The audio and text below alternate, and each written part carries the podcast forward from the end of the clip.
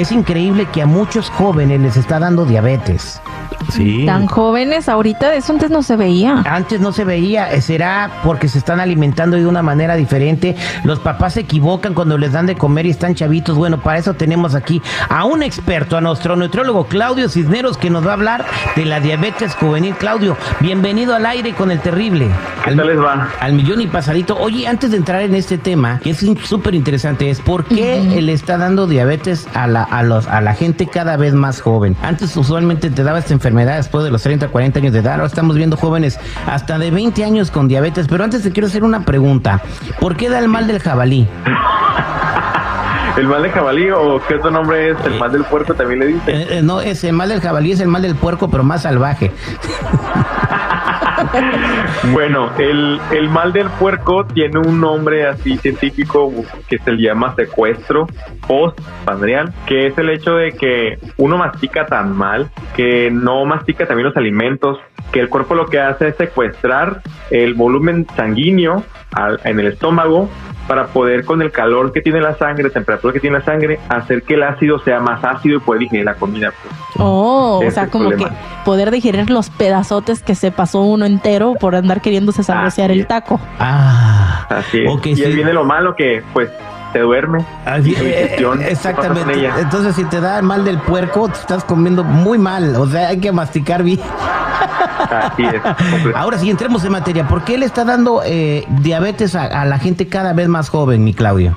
Bueno, realmente eh, el problema con esta pandemia, realmente que es la diabetes y la obesidad, es, son hábitos, son prácticamente hábitos. Y número uno es por la inactividad física. ¿Qué pasa? Si nos podemos a, a hacer como que una comparación de las eh, generaciones, pues obviamente antes no había tanta tecnología, probablemente había más actividad física, por lo tanto pues había menos frecuencia de tener sobrepeso.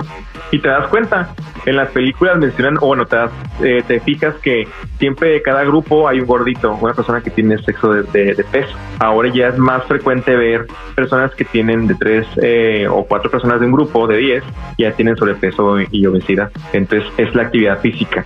Eh, aunado de actividad física, la alimentación y sobre todo la alimentación eh, rica o en abuso de los carbohidratos simples como el azúcar principalmente y pues también alimentos eh, en excedente como la tortilla, el pan, los refrescos gaseosos, bebidas azucaradas y menciono aquí lo siguiente, también tiene que ver la genética, ¿no? Entonces si un padre, un abuelo tenían diabetes, aunque la persona tenga hábitos saludables en, la alimentación o haciendo ejercicio, ¿le puedes dar diabetes? Eh, no es obligación, o sea, lo que pasa es que están los genes que codifican para que yo tenga la enfermedad, pero depende de mí que esos genes se expresen, mm. ¿vale? Entonces, por ejemplo, en mi caso, yo tengo familiares con diabetes, por lo tanto, el problema es que si yo no me cuido, puedo presentar la enfermedad más rápido, o sea, el hecho de que yo tenga genes no me exenta de presentar la enfermedad, pero ¿qué diferencia hay de que yo presente diabetes a los 20 a que lo presente a los 80 años? Como que puedo disfrutar más tiempo mis años de salud joven, comiendo, comiendo moderadamente,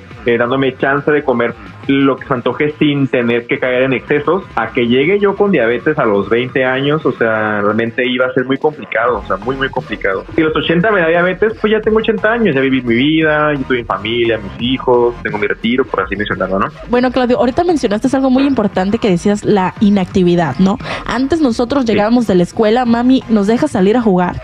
Entonces nosotros durábamos horas y horas corriendo, jugando.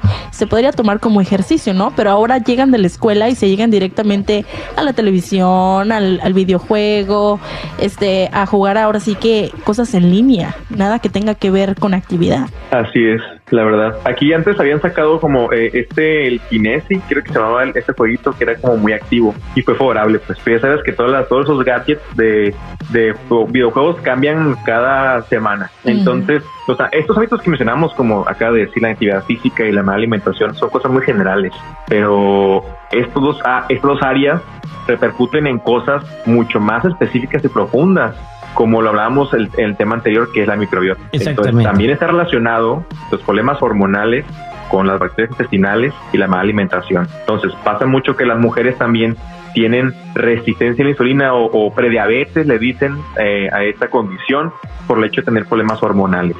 ¿Va? Y hay chavitas muy pequeñitas, o sea, teniendo problemas hormonales. Es más, yo te puedo decir un dato importante.